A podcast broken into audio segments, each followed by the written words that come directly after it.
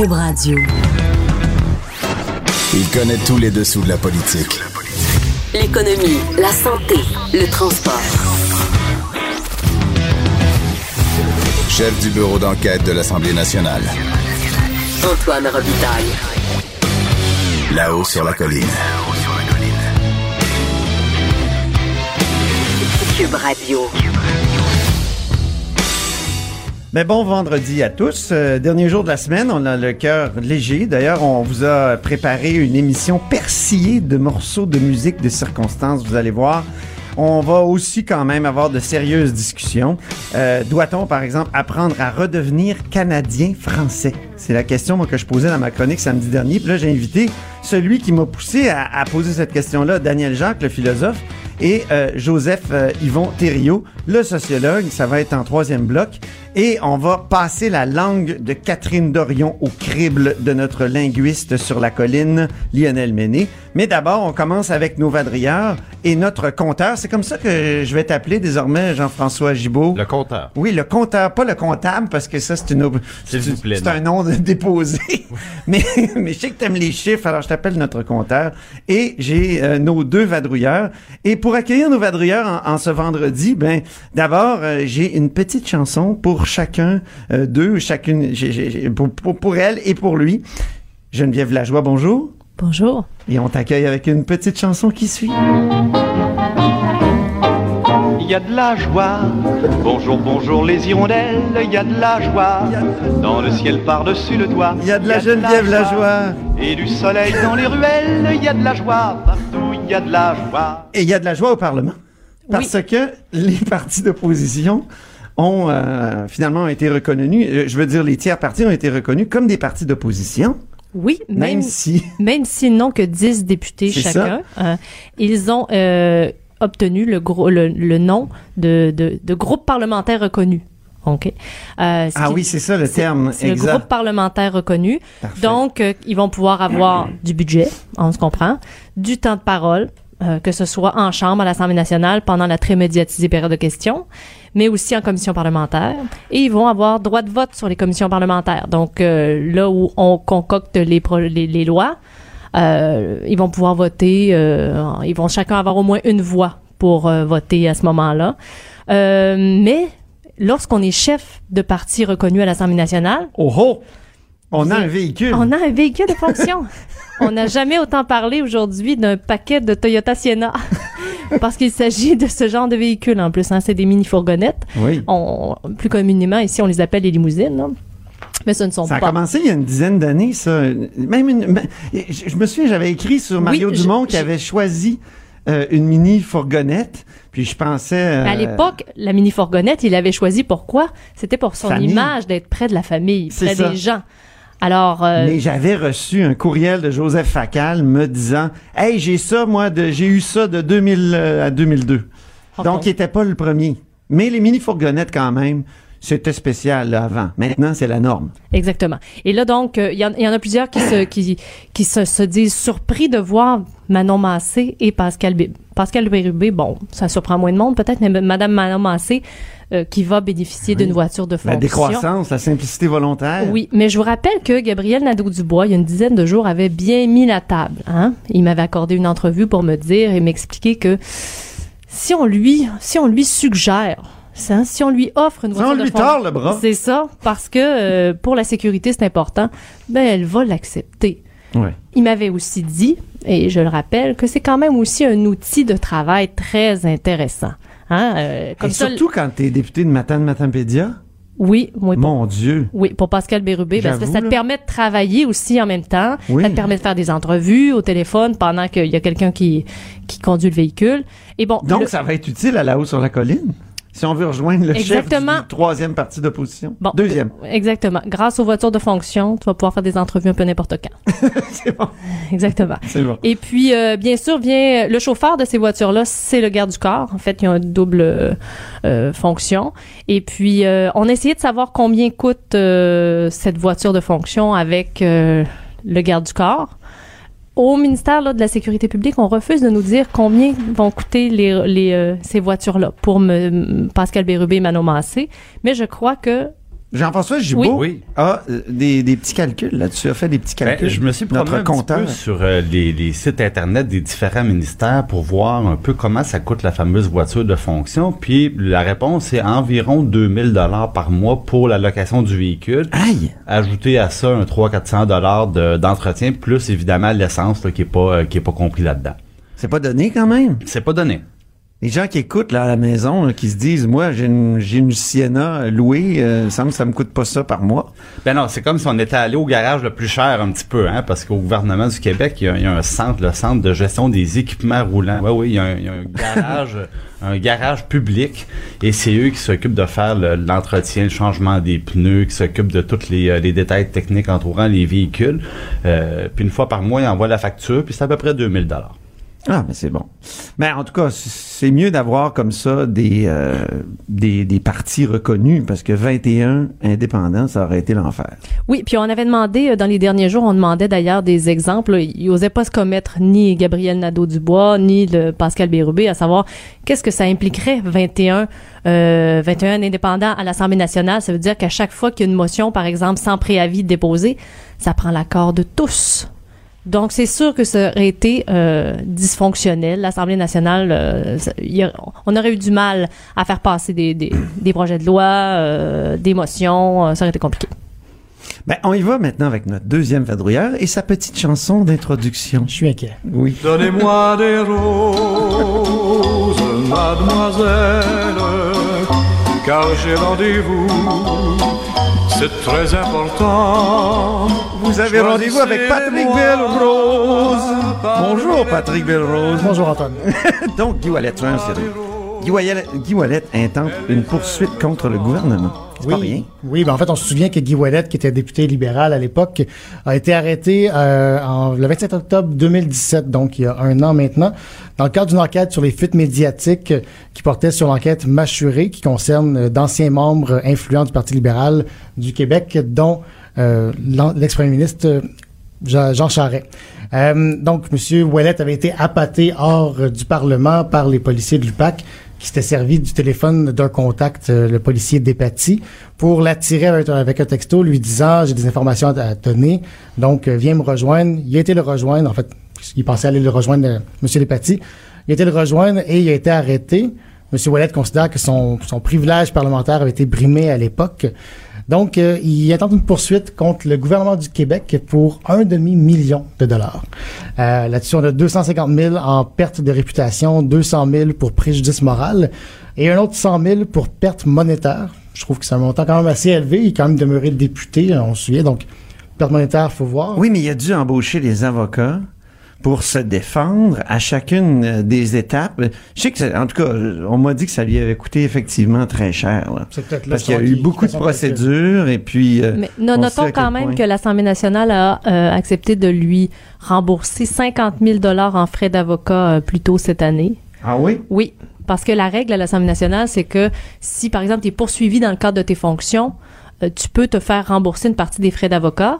Dans ce cas-ci, le problème, c'est qu'il n'était pas accusé, mais le BAN, c'est-à-dire le bureau de l'Assemblée nationale, ont quand même jugé qu'il méritait d'avoir euh, certains remboursements. Mais, mais, mais justement, donc, M. Ouellet n'a jamais été accusé et les mandats de perquisition sont tombés quand il les a contestés. Donc, il poursuit et on risque d'apprendre plusieurs choses pendant cette, euh, cette, euh, cette- les euh, au tribunal si jamais on va de l'avant. Euh, les avocats disent... Espérons. Ben, on, on- on- ça serait fun. on l'espère en effet. Les avocats disent en fait qu'ils vont pouvoir faire ressortir plusieurs euh, éléments comme quoi le DPCP a pas suivi euh, les policiers tout le long du processus et que peut-être que l'UPAC a tourné, disons, un petit peu euh, les, coins ronds. Ça va être vraiment un député particulier, Guy Wallet, qui poursuit le gouvernement, qui qui est qui a pas de caucus, évidemment, qui est totalement, vraiment, indépendant. Tout le monde aussi va s'en méfier. Tout le monde, je veux dire, le, le lien de confiance, il l'é- il l'évoque lui-même Oui, dans, sa poursuite. Pendant la campagne, on se souvient qu'il y a Ben oui. qui avaient été sortis sur le fait que M. Ouellet euh, avait été sorti par qui? Hmm? par le bureau Par le d'enquête. bureau d'enquête, effectivement, faut Comme, le comme dire. quoi, M. Ouellet, en fait, informait aussi l'opposition sur certains euh, éléments de son propre parti. Donc, je sais pas qui va lui faire confiance. C'est ça. Et dans la poursuite aussi, ce qui est vraiment intéressant, on souligne qu'un des mandats qui a été, euh, qui a été obtenu a été obtenu le jour où M. Lafrenière, donc l'ex-commissaire euh, de l'UPAC, témoignait devant Guy Ouellet en commission parlementaire. Ah oui. Et M. Ouellet fait valoir aussi que en faisant une perquisition chez lui, les policiers ont pu découvrir, pourraient avoir des découvertes des documents qui concernaient Robert Lafrenière. Donc, il y a un petit côté roman policier dans Ah, il y a vraiment, oui, puis. On a hâte de voir le, le fond de l'histoire. Et tu sais, ce type de roman policier où personne comprend rien. Je veux dire, Pour l'instant, moi, je suis là-dedans depuis 2017, là, puis je comprends. Exactement. encore Pour l'instant, on n'est pas certain qui a fait quoi. Mais si la poursuite va de l'avant, peut-être qu'on aura finalement des réponses. Bon, ben, avant de terminer le bloc des, des vadrouilleurs et du compteur, euh, Jean- allons voir le compteur. Jean-François Gibault, le, le chiffre du jour? Est-ce que tu as des chiffres du jour? Ben, le chiffre du jour, c'était le 2000 dollars Ah oui. de, la- de la voiture. Donc, on avait 2000 dollars. Mais moi, je vous écoutais, je, m'écou- je vous écoutais parler, puis je me demandais si, dans les dommages à la réputation de M. Ouellet, Ouais. il y avait le, le- il y avait les, les, les, euh, les fuites de- à l'opposition quand il était au gouvernement. Là, on ne sait pas si- s'il va s'envoyer une réclamation. C'est bon, ça. Très bien. Ben, écoutez, ça, ça, ça fait, ça, ça, ça, ça clôt le, le, le chapitre des, des vadrouilleurs pour aujourd'hui. On peut terminer, Joanie, en musique avec un petit euh, Fernand Gignac. Je trouve que on l'a pas entendu assez longtemps. Donnez-moi des roses, Ah, c'est fabuleux. Mademoiselle. Alors, bonne fin de semaine, euh, les vadrouilleurs et le compteur. On vous retrouve euh, lundi. Après la pause, on discute avec Lionel Ménu euh, de la langue de Catherine Dorion. Mais là, vraiment, dans le détail, là, il y a tout analysé. Alors, après la pause, restez des noms. Elle les aime tant. De 13 à 14. Là-haut sur la colline.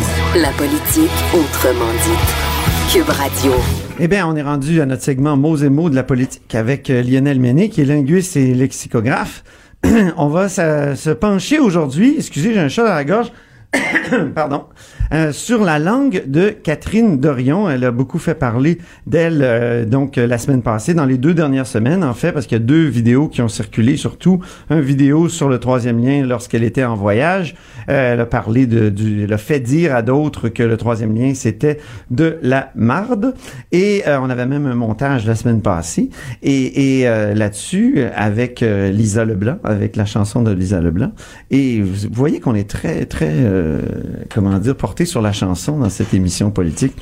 Et mais euh, Lionel Menet, vous, vous étiez ici, vous nous avez parlé la semaine passée, mais très rapidement de euh, l'image de la ligne de coke qu'elle a utilisée dans euh, dans un autre euh, vidéo où là elle expliquait plus en détail pourquoi elle était contre le euh, pourquoi elle était contre le troisième lien. Donc euh, là, je vous dis bonjour officiellement, euh, cher Lionel. Oui, bonjour Antoine. Oui, ça va bien? Ça va bien, merci. Bon, alors euh, vous avez vous êtes penché sur euh, sur tout- toutes ces euh, toutes ces affirmations de Catherine Dorion. On a un court extrait qu'on peut euh, faire passer pour nous remettre dans le bain. Dans le fond, une nouvelle autoroute, c'est un peu comme une ligne de coke. Le monde se dit, ah tiens, je vais prendre ça, je vais être moins sous, je vais avoir de l'énergie. Sauf qu'une heure après, qu'est-ce qui arrive? Il te faut une autre ligne de coke. Alors, euh, Effectivement, Lionel. cette semaine, je me suis penché à nouveau oui, sur le cas. sur le cas Catherine Catherine Dorion. Dorion. Et je pense que on- pendant quatre ans là, qui, vient, qui viennent, on va certainement en entendre parler. Ah, ça c'est certain. Hein? C'est devenu euh, comme une figure de, de Québec solidaire en quelques en Oui, quelques semaines. hein. C'est étonnant le, la dimension, la surface qu'elle a prise en fait en très peu de temps, du fait de sa personnalité justement. Oui, Et ça. cette semaine, je suis allé voir, comme vous l'avez dit, euh, sur euh, Internet, je suis allé voir différents documents, des vidéos et tout ça, et ça m'a appris à mieux connaître son sa personnalité, qui, je dois dire, est quand même très originale. Oui, absolument. Ah oui, oui, ça apporte quand même un vent, un vent neuf, peut-être, un vent frais Oui, c'est ça. dans la politique québécoise. Maintenant, est-ce que ça sera à son avantage tout le temps? Euh, Ça, c'est la question, j'en suis pas sûr. Oui. Parce que j'ai regardé donc les réactions. Les réactions à ses prises de position et surtout à son langage, à son vocabulaire. Oui. Je suis allé voir, par exemple, sur euh, euh, le site de Gabriel Nadeau-Dubois, Oui. Les réactions, parce que lui, bien sûr, normalement, il, a soutenu Catherine Dorion en disant que c'était euh, quelqu'un qui apportait un, un- un langage politique nouveau, euh, loin de la langue de bois. Mhm. Euh, en, en re- en revanche, les réactions que j'ai vues sur ce, ce site sont quand même majoritairement très négatives. Et, et ça Je porte tiens à dire que là, vous n'êtes pas ici pour euh, faire une chronique de correction linguistique. Hein? Ça, c'est très important, Lionel. Il faut le dire.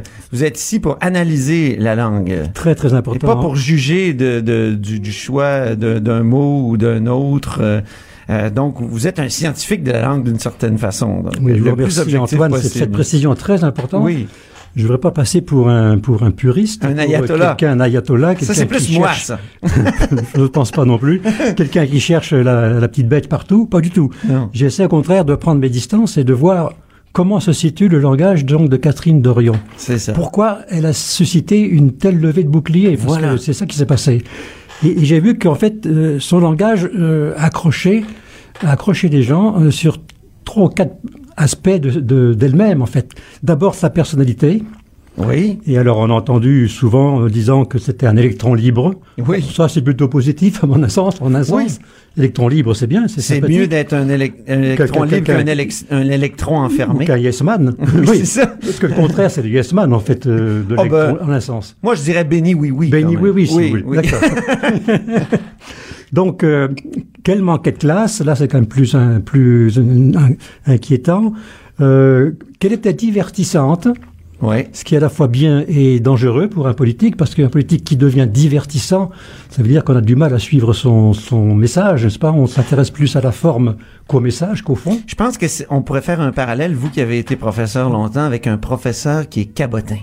Un professeur qui est trop cabotin, qui se dit ah la pédagogie ça doit attirer l'attention, puis qui se met à se perdre dans le message, euh, pas dans le message, dans la dans, dans la forme plutôt que, que, que dans le dans le message d'une certaine J'aime façon. beaucoup votre remarque parce que j'ose à peine le dire. Ah oui? Mais je crois qu'il y a un côté cabotin, effectivement, chez elle. D'ailleurs, elle est comédienne, hein. euh, Voilà. C'est pas pour rien. ah oui. Et, et- et elle, elle est aussi slameuse. Oui. Et d'ailleurs, j'ai visionné un de ses slams. J'y reviendrai peut-être. Donc, il y a ce côté cabotin, effectivement, comme vous dites, euh, se mettre en avant, qui est aussi assez dangereux. Ensuite, si on arrive au niveau du vocabulaire, bien sûr, c'est là que ça accroche. Euh, les gens soulignent une langue euh, grossière, une langue pauvre en vocabulaire, une langue surtout inadéquate à la situation de communication. Ça, c'est très important. La situation de communication, qu'est-ce que Ben ça oui. veut dire? Ça veut dire qu'en fait, maintenant, elle est députée. Ouais. Elle est plus poète, elle est plus slameuse, elle est plus de Saint-Jean-Baptiste, elle est députée de Tachereau. Elle représente tous les gens du comté. Et donc, euh, en tant que députée, beaucoup de gens, la plupart des gens, je pense, s'attendent à ce qu'elle ait un certain discours, un cer- certain niveau de langage Oui. qu'elle n'a pas eu. On peut faire un parallèle avec l'habillement. Quand on est dans certaines situations, on s'habille en fonction de la situation, mais il y a une, je pense qu'il y a une idéologie, et moi je peux le dire, peut-être pas vous, mais moi je peux le dire, il y a, il y a une certaine idéologie de l'authenticité qui voudrait qu'on soit toujours comme si on était dans notre salon. On n'est pas authentique si on s'habille pas comme si on est dans notre salon. Donc, euh, nu-pied en mou, euh, tout ça. Et, et, et moi, je pense qu'on peut critiquer cette, façon-là de voir l'authenticité. D'autant plus ce qu'effectivement. n'est vous- qu'un commentaire au passage. Non, non, mais vous avez raison, d'autant plus que beaucoup de gens, j'ai vu sur euh, les réseaux, beaucoup de gens mettent en doute cette authenticité. Est-ce qu'elle est vraiment authentique? Ah ben, c'est la question qu'on se pose face aux, aux comédiens en politique. Hein? Moi, j'avais, je me souviens, j'avais posé la, la question à Pierre Curzi quand il est devenu, qui est un grand comédien, qui, qui, qui a été euh, euh, donc député du Parti québécois. Est-ce qu'on peut faire confiance à un comédien? Et justement, euh, ce qui, ce qui me, me chicote un peu là-dedans, c'est que je suis allé voir, j'ai vu qu'en fait, Catherine Dorion, elle a deux, deux niveaux de langage, en fait. Ouais. Elle est comme d'ailleurs tous les Québécois. hein. Au Québec, on n'a pas une langue, on n'a pas un français, on a deux français. Ben hein. Oui. Un français qu'on partage avec les autres francophones, un français qu'on pourrait appeler international, dans la mesure où il n'y a pas que les Québécois, mais il y a d'autres nations qui le- qui l'emploient. Et puis, il y a un français plus proprement québécois, un français d'ici, qui est le résultat de l'histoire du Québec. Ce qui veut dire en particulier que ce français-là, il a beaucoup de formes anciennes qu'on n'emploie plus ailleurs. Il a beaucoup de tours dialectaux, parce que la plupart des, des, des- des ancêtres des Québécois venaient de l'ouest de la France. Donc, euh, ce français-là est marqué beaucoup des mots dialectaux de l'ouest et aussi beaucoup d'anglicisme à cause de la cohabitation Ben oui. avec euh, les Anglais, les anglophones pendant 200-300 ans. C'est ce que vous appelez d'ailleurs, selon le, le- le terme qui est assez joli, de diglossie. Alors, exactement, c'est une forme de diglossie. C'est une forme de diglossie, c'est-à-dire en fait, on a deux systèmes linguistiques. Et finalement, le reproche qu'on lui fait à Catherine Dorion, c'est, ce n'est pas d'avoir deux systèmes, mais c'est de pas employer le bon système au bon endroit. Voilà. C'est-à-dire qu'en fait, ça. quand elle est à Bilbao, puis qu'elle fait dire à des hispanophones c'est de la marde, ça choque parce qu'elle brise trois tabous. D'abord, le mot socialement est pas correct socialement. On dit pas ça en, en public. C'est ça. Ensuite, c'est pas merde, mais c'est marde. Donc c'est le dialecte. Oui. Donc ça, nous ramène à la forme populaire du français québécois. C'est pas bien du tout. Puis troisièmement, c'est à l'étranger. Qu'est-ce qu'on va dire de nous? Notre image. Ah Qu'est-ce oui. qu'on va en penser? Ça a beaucoup choqué les gens. Ah oui. Ça, parce que c'était à l'étranger. Oui. C'est bien. Donc, vous avez fait aussi euh, donc la- l'analyse de- des, des réactions, l'importance de la, la situation de communication, et euh, vous Alors, en effectivement, ce qui, euh, ce qui m'intéresse, euh, euh, c'est que j'ai regardé un petit peu donc le genre de vocabulaire qu'elle utilise dans cette euh, dans ce français. D'abord, elle, elle dit que dans le fond, elle sa langue c'est le québécois. Hein, ça c'est c'est assez clair. Elle dit moi, et puis moi, ma fidélité va au québécois. Ah, ça, moi, c'est la langue qu'on parle en ce moment. Elle parle avec un rappeur. Hein. Oui. Donc, euh, ma fidélité, elle va au québécois. Moi, c'est la langue qu'on parle en ce moment. Donc, elle choisit son camp dans le débat entre, euh, je, le- le- je tiens à le dire, là, les aménagistes. Euh, au Québec, il y a les aménagistes, puis il y a, euh, comment on qualifierait l'autre camp? Bah, C'est-à-dire qu'en fait, euh, Les aménagistes, c'est ceux qui disent qu'il y a une langue québécoise. Voilà, mais euh, bah, oui, mais en fait, euh, les aménagistes, ils sont pour un québécois standard, ils disent, n'est-ce pas? Autrement dit, c'est encore différent, parce que québécois, québécois standard, ils vont pas dire des mots comme il dit elle, que je dirais pas au micro. Euh, Mais dites-le. bah oui, bah non, je parle, je parle, disons, ces mots. Bah, j'ai relevé, par exemple, bon, mettons, des jurons, des sacres, hein, comme Ouais. griffe, comme grisse, euh, des mots familiers comme déca, lycée, comme tabarnak, euh, comme Ouais. pantoute. Bon, tous ces mots-là, et puis les anglicismes aussi, bien sûr, beaucoup d'anglicismes. hein. Ah, beaucoup d'anglicismes. Ah oui, checker, madrive, filer, pitcher, smooth, triper. Enfin bon, la liste est longue. J'ai d'ailleurs, euh, je suis allé voir, j'ai relevé 37 particularismes, 39 particularismes dans ce que j'ai auditionné. Dans, dans- Oui. Et, et j'ai vérifié que sur les 39 particularismes qu'elle emploie, euh, 34 sont recensés dans le dictionnaire de Léandre Bergeron, le dictionnaire de la langue québécoise. Ah, ça, faut vous expliquer à Vous- ceux qui connaissent pas ça. hein. Vous vous souvenez hein, ah, de, ben oui, de- de- cet ouvrage Ah qui est paru en 1980 Oui. Léandre Bergeron, on le présente pas, tout le monde le connaît, c'était un, il a fait une petite histoire du Ah, il Québec. faut le présenter quand même, Oui. oui, oui.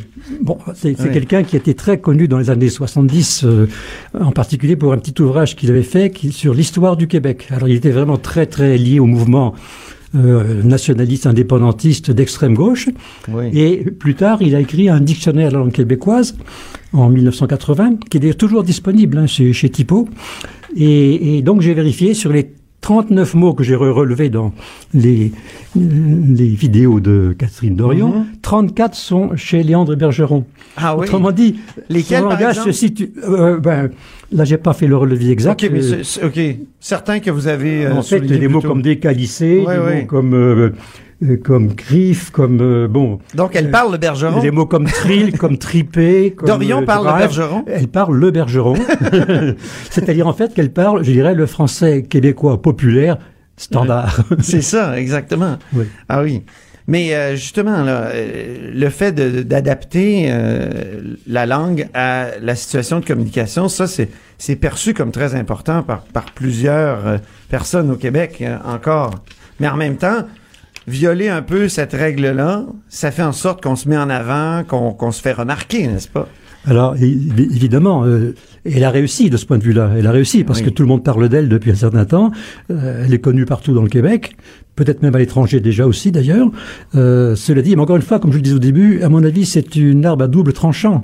Oui. Parce que elle a un message politique à faire passer, elle a des idées très précises, intéressantes, on est pour, on est contre, mais intéressantes. Le, le fameux vidéo là où elle parle de ligne de coke, euh, on a retenu que ça, mais en réalité tout ce qui était avant était très intéressant. Il y avait tout un argumentaire sur euh, le refus du troisième lien. Oui. Et je suis pas sûr que les gens aient retenu ça, ils ont retenu plutôt l'emballage et non pas le contenu. On dit souvent en terminant qu'on a retenu la métaphore de la coke, alors que vous dites c'est pas vraiment une métaphore. Non, c'est pas de métaphore, c'est une comparaison. OK. Parce qu'elle dit le, le transport, le troisième lien, c'est comme une ligne de côte. Le, le mot comme est suffisant pour dire que c'est pas une métaphore, c'est une comparaison. Ah, ben c'est bien. On aime ces distinctions-là que vous faites à chaque semaine dans cette euh, chronique mots et mots de la politique. On vous remercie beaucoup, Lionel Méné, pour euh, ce travail euh, de- de- d'analyse de, la langue de Catherine Dorion. Et donc, merci beaucoup et à la semaine prochaine. À la semaine prochaine. Très bien. C'était Lionel Méné, linguiste et lexicographe. Là-haut sur la colline. Une entrée privilégiée dans le Parlement. 13h, 14h. Cube Radio. Alors, l'affaire euh, des euh, Franco-Ontariens, c'est-à-dire les coupes dans les services euh, en- pour les, aux Franco-Ontariens, euh, est en train de devenir une affaire pan-canadienne, je dirais. En tout cas, ça, ça a sorti vraiment des, euh, des frontières de l'Ontario. Et euh, pour en discuter, pour discuter des, des- de l'effet de, de cette crise-là, l'effet potentiel euh, et prendre euh, finalement la mesure de cette crise-là, euh, j'ai avec euh, moi à Montréal Joseph Yvon Thériault, qui est professeur en sociologie à l'UQAM. Bonjour Joseph Yvon. Bonjour Antoine. Et à Québec, euh, mon ami philosophe euh, Daniel Jacques, auteur de La fatigue politique du Québec français, euh, entre autres, parce qu'il y a plusieurs euh, livres qu'il a fait. Bonjour Daniel Jacques. Bonjour Antoine. Alors, ça me fait grand plaisir euh, de vous avoir. D'abord, euh, euh, j'ai- j'aimerais euh, j'aimerais savoir, Joseph Yvon, je, je suis ton, ton, ton compte Facebook et et t'écris énormément de choses. T'as as écrit à un moment donné sur l'Ontario, euh, l'Ontario restera toujours euh, la province du règlement 17. C'était très sévère comme, euh, comme phrase, non? Euh, oui, puis euh, c'est effectivement dans les événements sur l'Ontario aujourd'hui, j'ai- un peu l'impression de revivre le, le- le Canada français, hein, l'épisode du règlement 17 en 1916 où l'Ontario a, a aboli les écoles françaises, etc. Et que ça avait fait ça fait une tollée au Canada français, ça fait une tollée au Québec, etc. Lionel Groux a écrit un livre sur ça, etc. Donc cette, dimension euh, que le Canada français est humilié par le Canada anglais et il m'avait apparu, moi, que dans la conjoncture actuelle, il y avait cela. Et ça m'apparaissait que c'était un peu nouveau parce que le Québec, euh, depuis les années 60, a un peu, dans l'élan de souveraineté, euh, délaissé sa dimension canadienne française dans, dans le sens ici euh, euh, de, de pan-canadienne parce que là de sa dimension d'une nation française d'Amérique qui, qui débordait les frontières du Québec elle s'était repliée sur, sur le Québec. Et s'intéressait moins au, au- au- à la francophonie en Québec. Et depuis une semaine je dirais qu'il y a des rebondissements qui font en sorte que euh, c'est pas une question de est-ce qu'on devrait revenir au Canada français? C'est presque dire on est revenu au Canada français Ben oui, parce que euh, moi, quand j'ai pris connaissance de cette euh, de ces informations-là, de ces- cette nouvelle-là, et, et du tollé qui commençait à, à se préparer il y a une semaine, tout de suite m'est revenu la page 94 en tête du de la fatigue politique du Québec français, le, le livre que Daniel Jacques a fait paraître en 2008, un livre qui me paraît aujourd'hui prémonitoire. Euh, et dans ce livre-là, dans la page 94, euh, Daniel, tu écris euh, qu'il faudrait peut-être euh, aujourd'hui apprendre, après plus de 40 années, à redevenir des Canadiens français. Évidemment, dans ton analyse, c'était, ben, est-ce qu'il faut continuer éternellement, et déjà tu le disais en 2008, à, à, à, à souhaiter la souveraineté du Québec, à travailler à la souveraineté du Québec, alors qu'on a perdu deux référendums, puis que souverains- le mouvement souverainiste c'est comme en, en déshérence. Alors, redevenir Canadien français, penses-tu que la, la phrase, euh, j'ai eu raison de ramener cette phrase-là à l'ordre du Ben, jour? Je pense que oui. Écoute, quand je l'ai écrit il y a déjà un bon bout de temps, c'était plutôt euh, une projection vers l'avenir. Là, c'était au futur. Là, je me demande parfois s'il faut pas effectivement commencer à l'utiliser au présent. Peut-être que les événements qui se passent autour de, de ce, qui, euh, ce, qui, ce qui a eu lieu à- en Ontario, euh, c'est un indice de quelque chose. Il est un peu tôt là pour le dire aujourd'hui, là, mais c'est clair que euh, il y a quelque chose au cours des dernières années qui s'est passé. Là, il y a un déplacement, je pense, qui qui nous oblige un peu à, à réfléchir euh, sur notre rapport à, les, à la question québécoise, mais à l'identité québécoise, hein, parce qu'au fond, moi, c'est une provocation. Là, je rappelle simplement qu'il y avait deux choses dans cette idée de revenir au Canada français. Il y avait d'un côté une provocation, parce qu'au fond, l'identité québécoise s'est construite en opposition à, à l'identité canadienne-française.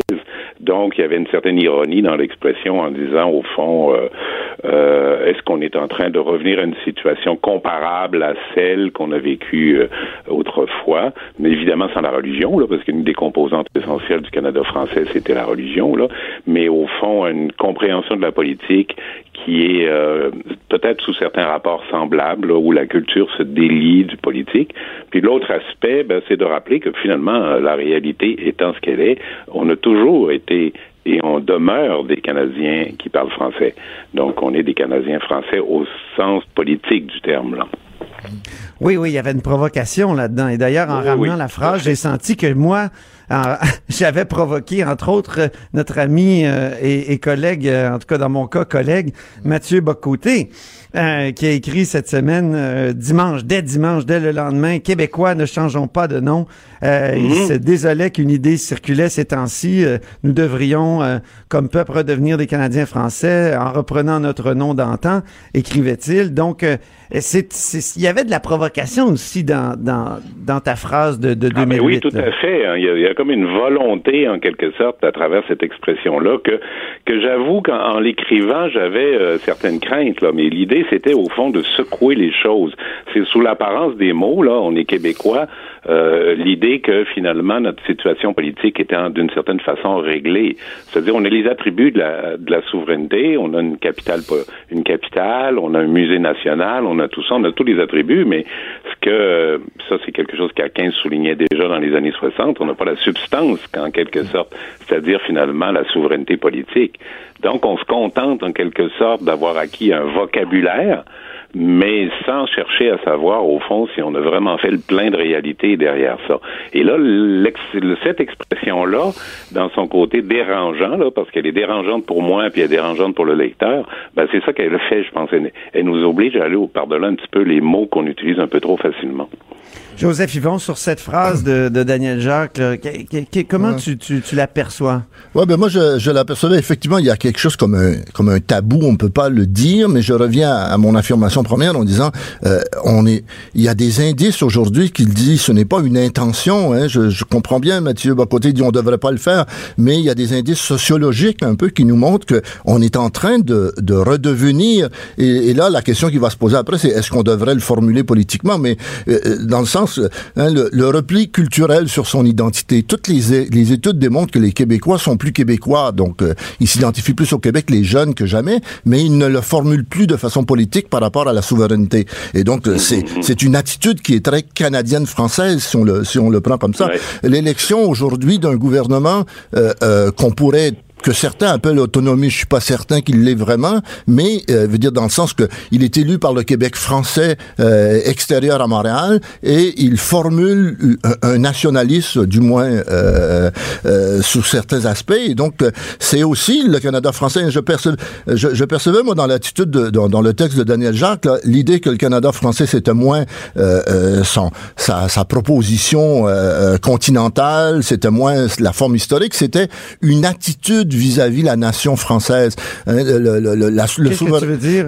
le, le souverainisme a- a- avait dit cette attitude, on veut la plénitude des pouvoirs politiques et on veut la souveraineté et c'est ça qui est le projet de la nation française. On a, ça a été le grand projet de la société québécoise des 40 dernières années et maintenant on sent et je, je, je pense que je vais, euh, moi je, lis Daniel Jacques comme ça, on sent l'essoufflement de cette de ce projet politique, l'essoufflement de cette plénitude politique et donc mais qui ne veut pas dire l'effacement du nationalisme ou l'effacement de l'identité culturelle, mais qui veut dire un certain repli dans une attitude plus modérée par rapport à ses revendications politiques. Et je me dis, c'est ça qui se réalise actuellement, et donc qu'on appelle ça Canada français ou qu'on appelle ça une nouvelle identité québécoise, euh, on est là-dedans un peu là, je vous, je vais vous soumettre une hypothèse, moi, c'est que quand on est une majorité à notre époque, c'est toujours, on est toujours l'objet d'attaques. Et euh, alors que quand on se pose en minorité, on peut à ce moment-là revendiquer. Il est peut-être plus facile de revendiquer. Alors, on dirait que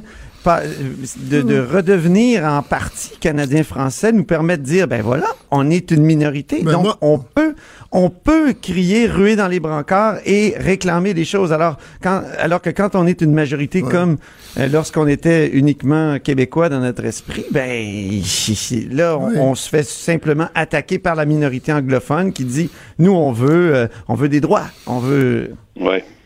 Est-ce qu'il n'y a pas quelque chose là-dedans, Daniel? Ben écoute, c'est sûr qu'on est dans un, on utilise le langage, on vit au milieu de, de cette façon d'envisager euh, les choses très libérales, où on insiste beaucoup sur la notion de droit, puis par conséquent où on accorde beaucoup d'importance aux minorités de toute nature, puis où on développe une certaine méfiance à l'égard des, euh, des majorités. Mais je, je, doute qu'il y ait quelque chose comme ça. C'est déjà que ça serait comme une espèce de stratégie inconsciente là, qui serait développée pour être revendicateur. Moi, je pense que euh, et là je rejoins Joseph Yvon, je pense que le point fondamental qui permet un rapprochement avec le Canada français, c'est la dissociation de l'identité culturelle d'avec la compréhension du politique. C'est comme culture et politique, tout à coup, se sont à nouveau séparés. Ils étaient unis dans, dans un même projet à l'intérieur de la période de la parenthèse souverainiste, on pourrait dire. Puis là, tout à coup, on assiste à une séparation. Puis je pense que une vaste majorité, c'est vrai, de, des Québécois aujourd'hui se revendiquent d'une identité québécoise, mais curieusement et particulièrement chez les plus jeunes, ça n'a pas de signification politique.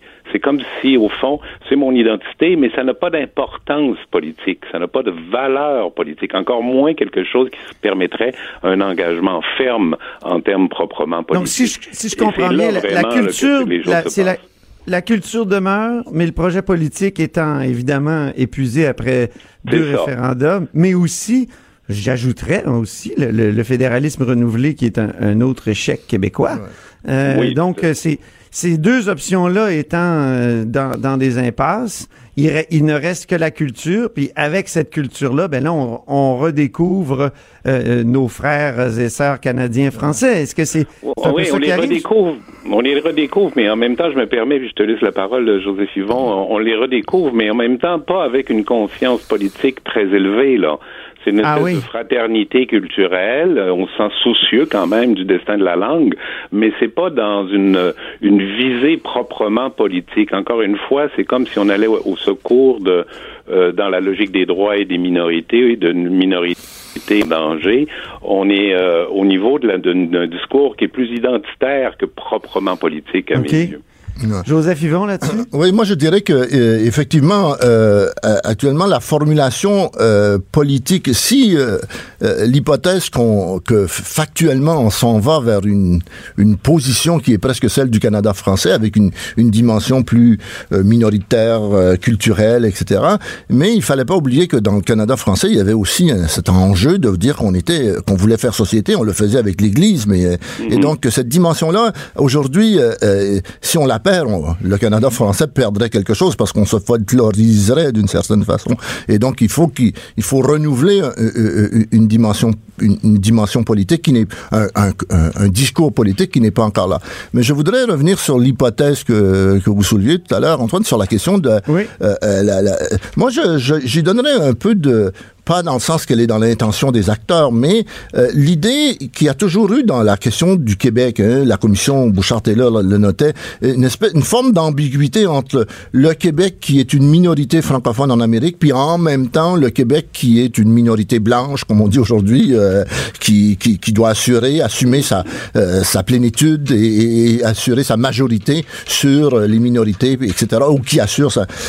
en dans, dans la position de revenir canadien-français, il y aurait, il y a, aussi cette attitude là de dire on assume plus sa fragilité, on assume plus sa minorisation et euh, et moins sa et, et, et moins le fait d'être une grande société. Donc, on assume plus la, dimension qu'on est une petite société euh, avec la fragilité d'une petite société. Et, comme je l'ai dit tout à l'heure, c'est, il me semble que que oui, je, je vois des indices qui vont là-dedans, mais je, je vois pas encore euh, euh, de leader de l'opinion publique qui euh, définisse une politique. Même, hein, on, on, a euh, la CAQ, on dit c'est autonomisme, mais il n'a pas défini une grande politique. Est-ce qu'il y a une occasion pour François Legault là? Est-ce qu'il y aurait une ah ben, occasion pour moi, François Legault Moi, je pense que je pense que oui. Si je pense que François Legault il en, aurait eu une occasion, mais dans son programme électoral de la CAQ, la dimension euh, proprement euh, des institutions culturelles du Québec, euh, de, de, de, de, fonder le Québec, de, de renouveler Télé-Québec, etc., c'est peu, peu présent. Je veux dire, le, le, le la, la difficulté qu'a Legault, à mon avis, c'est qu'aujourd'hui, euh, l'identité culturelle est, est de, euh, ou l'identitaire est devenu une question sur l'immigration et moins sur le culturel. Et donc, il peut, Ah oui. il peut déraper vers l'identitaire migratoire. Et dans ce sens-là, il, il, il ne, il ne répondra pas à cette exigence du temps qui dit qu'est-ce que serait une politique pour les temps présents pour le Québec français. Daniel, à- à ce- sur ce sujet? Mais écoute, euh, je pense qu'effectivement, il y a une occasion, depuis le début, hein, depuis la formation même de la CAC, d'une euh, reformulation du projet québécois, on pourrait parler comme ça, là. Euh, mais euh, il y a une ambiguïté dans ce parti-là qui, encore une fois, moi, à mes yeux, le rapproche de l'Union nationale. là. Il y a cette espèce de nationalisme modéré, bon, qu'on peut peut-être Ah oui. comme de l'autonomisme, puis ensuite, il y a une politique conservatrice. Mais le caractère conservateur est évidemment différent dans la CAQ, et il y a tout une, un, un volet qui est orienté vers l'économie. Et euh, là, sur cette question-là, on semble avoir les idées très claires.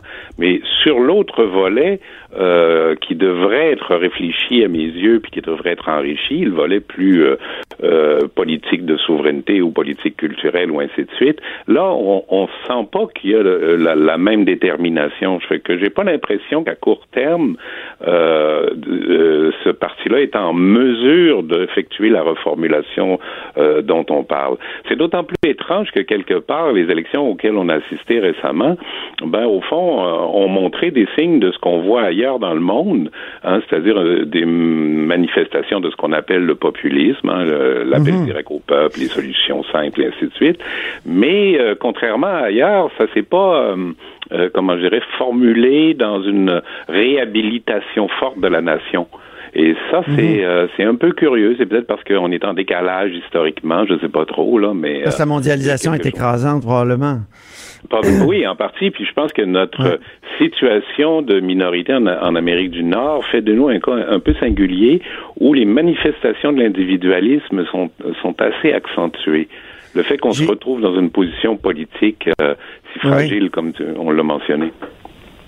Euh, Une dernière question, euh, euh, Joseph Yvon, est-ce que toutes les toutes les expressions de, contrition au Québec à l'égard de l'abandon des, des, des francophones, euh, je dirais hors Québec, même si euh, l'expression est, est, est devenue euh, choquante, là, mais mettons les, les, les francophones euh, euh, au Canada. Je, je pense par exemple à mon collègue Jonathan Trudeau qui a carrément écrit une lettre d'excuse aux Franco-Canadiens pour dire qu'on s'est foutu de vous pendant pendant des années. Est-ce que ça, ça a eu des échos euh, dans le reste du Canada chez les francophones, chez les- dans les communautés francophones? Oui, actuellement, euh, ma connaissance que j'ai de, de ce qui se passe en Ontario français, les, les, les Ontariens français sont très euh, euh, encouragés et, très sympathiques parce qu'ils savent très bien qu'ils n'ont pas le poids politique, hein, que s'il y a quelque chose qui va se passer euh, en leur faveur, c'est parce que ça devient un enjeu national puis ça doit passer par le Québec. Et, et donc là, il y, a, il y a- effectivement, mais c'est pas vrai que tous les Québécois ont cette contra, c'est- un peu ces, problèmes-là, là, parce que hein, je, voyais comme quelqu'un comme Joseph Facal qui disait mais non non ne, ne vous l'aurez pas, c'est fini là, on n'a rien à faire avec ça. Ah oui. Et, et donc euh, il reste On revenait aux dead ducks, euh, ouais, on les revenait- dead ducks puis les cadavres encore ouais, chauds. Ouais, ouais, on, on- il revenait à cette idée que effectivement il y avait il y avait rien à, à, défendre, mais je dirais que c'est pas uniquement la place des francophones. hein. Le- le- le- si on reste dans le Canada hein, et on va rester encore pour une trentaine d'années, moi je dis il y a des il y a des dimensions culturelles qu'on avait euh, investies, que Radio Canada, l'Office national du film, les grands conseils de, de- cu- culturels du Canada, etc., qui ont été développés dans les années 40-50.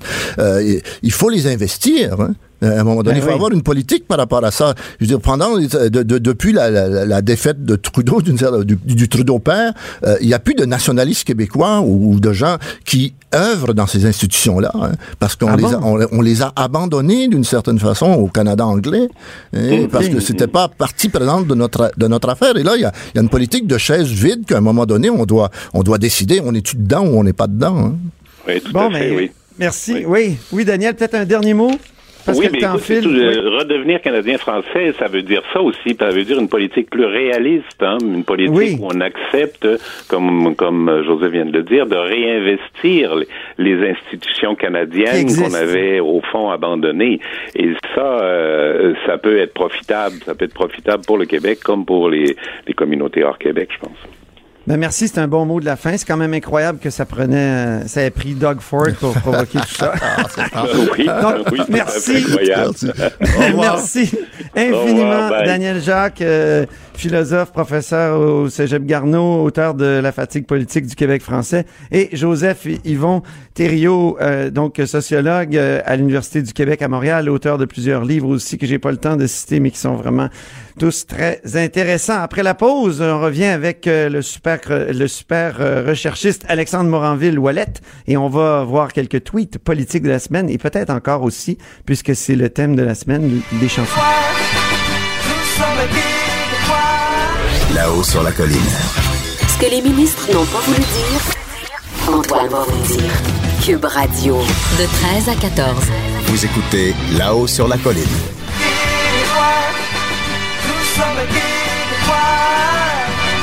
mais tout est sans rappel, s'il ne se faire. Je trouve que ça fait écho à, notre- à la conversation qu'on vient d'avoir avec Daniel Jacques et Joseph Yv- Yvon Thériault. Sommes-nous uniquement québécois ou un peu encore et toujours et peut-être de plus en plus canadiens-français, on sait pas trop. Euh, donc euh, cette euh, cette chanson-là, c'est une chanson célèbre des années euh, euh, 60, mais plus précisément euh, 69. Le groupe euh, qui est, la chanson s'intitule, sais-tu Alexandre, parce qu'Alexandre Moranville est avec moi Oui. au bout du micro. Bonjour Alexandre. Bonjour Antoine. Sais-tu que cette chanson s'appelle La Révolution française? Non, et je ne que le savais point. le groupe euh, avait fait la, la, la première partie du groupe The Doors en 69 à Montréal. Tu m'apprends Ils quelque avaient chose. chanté, ils avaient chanté euh, Québécois, nous sommes Québécois. Puis après ça, euh, The Doors avait chanté évidemment toutes ces grandes chansons en 69. C'est quand même incroyable. Mais euh, justement, est-ce que c'est une chanson qui euh, est appelée à être dépassée? Peut-être qu'on va chanter un jour Nous sommes Canadiens, Français. Alors, Mais C'est euh, le retour en arrière pour ce terme-là, c'est drôle quand même. c'est vraiment particulier euh, actuellement. Il y a même un roman là, de- que j'ai vu euh, passer euh, euh, chez Boréal euh, qui, euh, qui, qui, qui, euh, qui nous ramène à ça aussi. Et toi, tu as des chansons aussi à nous faire écouter euh, en cette fin de, de, de semaine pour bien marquer l'esprit de la semaine? On a des chansons euh, typiques. Alors, euh, on t'écoute, euh, Alexandre. Ben, tout à fait. Écoute, là, alors, euh, j'ai eu des recalés là, cette semaine, bien évidemment, comme j'en ai toujours. Euh, surtout une chanson là, que je n'aurais jamais osé présenter en ondes. Euh, la chanson, là, évidemment, pour Catherine Dorion et sa métaphore de cocaïne. J'y Ah serais oui? allé avec euh, la chanson là, des anticipateurs Sa poudre. Un très beau titre que Oh. nous ne passerons pas en ondes. car On peut, la- on peut pas l'entendre? C'est relativement vulgaire. Alors, on va s'abstenir. Mais euh, écoute, moi, s'il y a une chanson que j'ai retenue, évidemment, là, alors que Manon obtient sa, sa limousine euh, aujourd'hui, que Catherine Dorion s'achète un VUS, c'est la chanson Si j'avais un char de Stephen Cassonade Faulkner. Si j'avais un char, ça changerait ma vie. J'irais